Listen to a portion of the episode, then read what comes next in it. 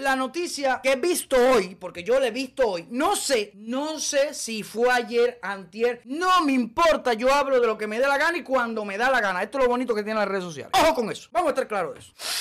La noticia la vi hoy porque la vi hoy. Vamos a. Y dice así la noticia. Venezuela integra el Consejo de los Derechos Humanos en la ONU. Déjame respirar porque esto es fuerte. ¿Tú me entiendes? Y déjame decir algunas palabras cariñosamente para la ONU. ONU, me en todo lo que se menea, incluyéndome la O, la N y la U, la ONU, como lo oyen. Estoy seguro que muchas personas lo saben. Venezuela este jueves logró los votos suficientes para convertirse en el Estado miembro del Consejo de los Derechos Humanos de las Naciones Unidas para el periodo que inicia en enero del 2020. Pero ¿qué cojones le está pasando a esta humanidad? ¿Qué coño nos está pasando? ¿Qué, qué pasa? Una mafia.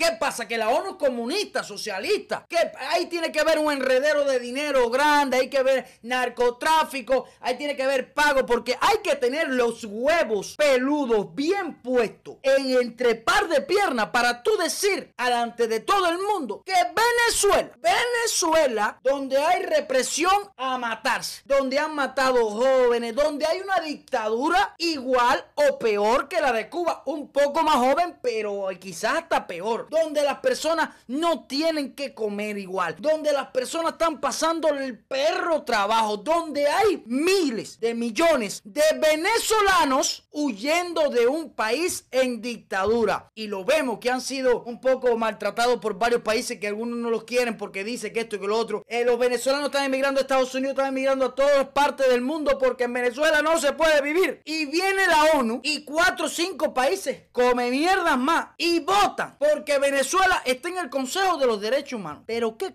está pasando en esta vida? Por supuesto que eh, ha habido mucha reacción. Ahora le voy a poner aquí un video de radio y televisión Martí eh, que dan varios comentarios eh, las personas sobre esto que ha pasado en la ONU. A pesar de ser acusado de miles de asesinatos, el régimen de Nicolás Maduro obtuvo hoy un lugar en el Consejo de Derechos Humanos de la Organización de las Naciones Unidas. Alejandro Marcano Santelli tiene reacciones. Este, este jueves Venezuela obtuvo un lugar en el Consejo de Derechos Humanos de la Organización de Naciones Unidas. La comunidad venezolana reaccionó de inmediato. Mira, totalmente desacuerdo.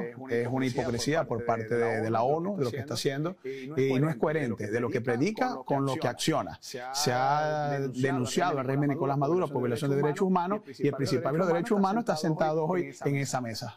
Pese a que Costa Rica se postuló para persuadir la posible elección, Venezuela resultó electa con 105 votos a favor como miembro del Consejo para el periodo 2020-2022. Esos 50 apenas son las democracias más importantes y más robustas del mundo. Eh, eso ya hay que diferenciar la calidad ante la cantidad.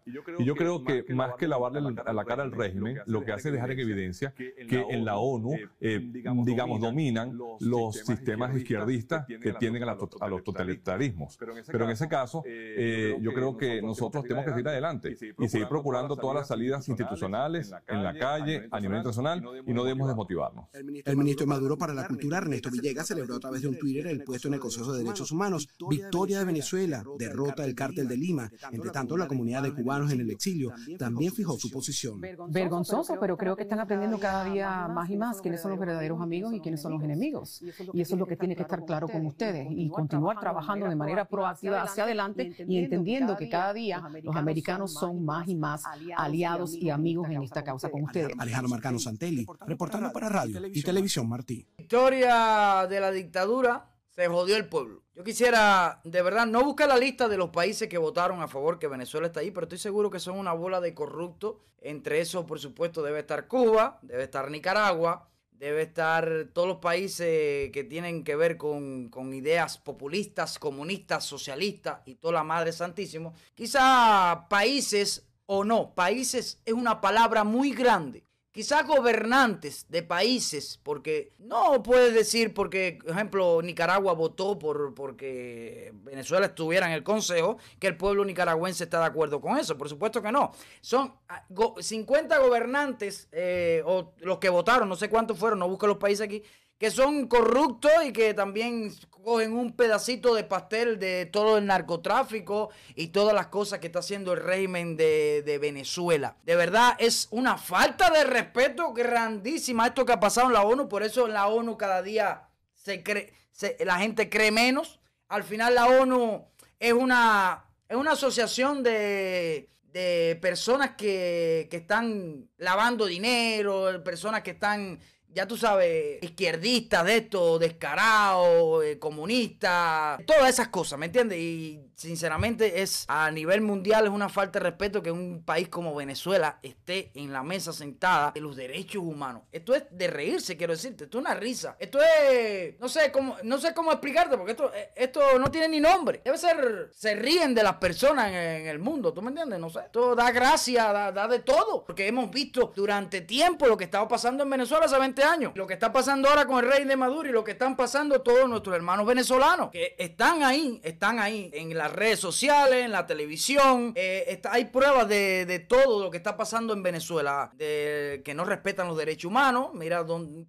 país como Venezuela tan rico, porque Venezuela es un país que no, si no tuviera esa dictadura y tuviera una persona que de verdad supiera eh, llevarla adelante, eh, chacho, hubiera más desarrollo, hubiera desarrollo tanto como en Estados Unidos, porque es así, es una de, las fuentes más grandes de petróleo que hay, tiene, tiene recursos para salir adelante, pero imagínate, cuando hay una dictadura que hace la dictadura, todo es para ellos, todo es para ellos, que se jode el pueblo, que se jode el pueblo, que se jode el pueblo. Y claro, te dicen a ti, oye, tienes salud gratis, educación gratis, tienes de todo gratis. ¿Y, cómo, qué hacen los bobos?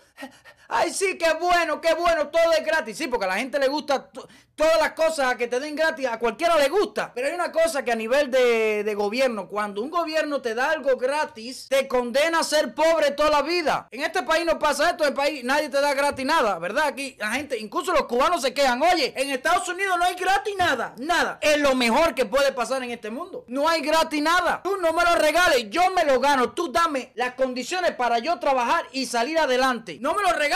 Tú dame las condiciones para yo trabajar y salir adelante. Eso es lo que pasa en este país. Cuando tú llegas a este país, incluso el gobierno de este país te ayuda. Como nos ayuda a los. Cuando yo llegué aquí me dieron un Fustan, que se lo dan a todavía las personas. Eh, te dan un Medicaid, pero cuando se acaba esa ayuda, gánatelo, lúchalo. ¿Y cuántos cubanos hay aquí que han salido adelante, tienen sus negocios, tienen sus casas, lo tienen todo. Pero bueno, para mí, sinceramente, vuelvo y repito, me cago en la ONU y en todo lo que se menea. Ya, es una mierda. Eso es una mafia. En eso no se puede creer nada. Pero bueno, la vida sigue igual, como dice Julio Iglesias.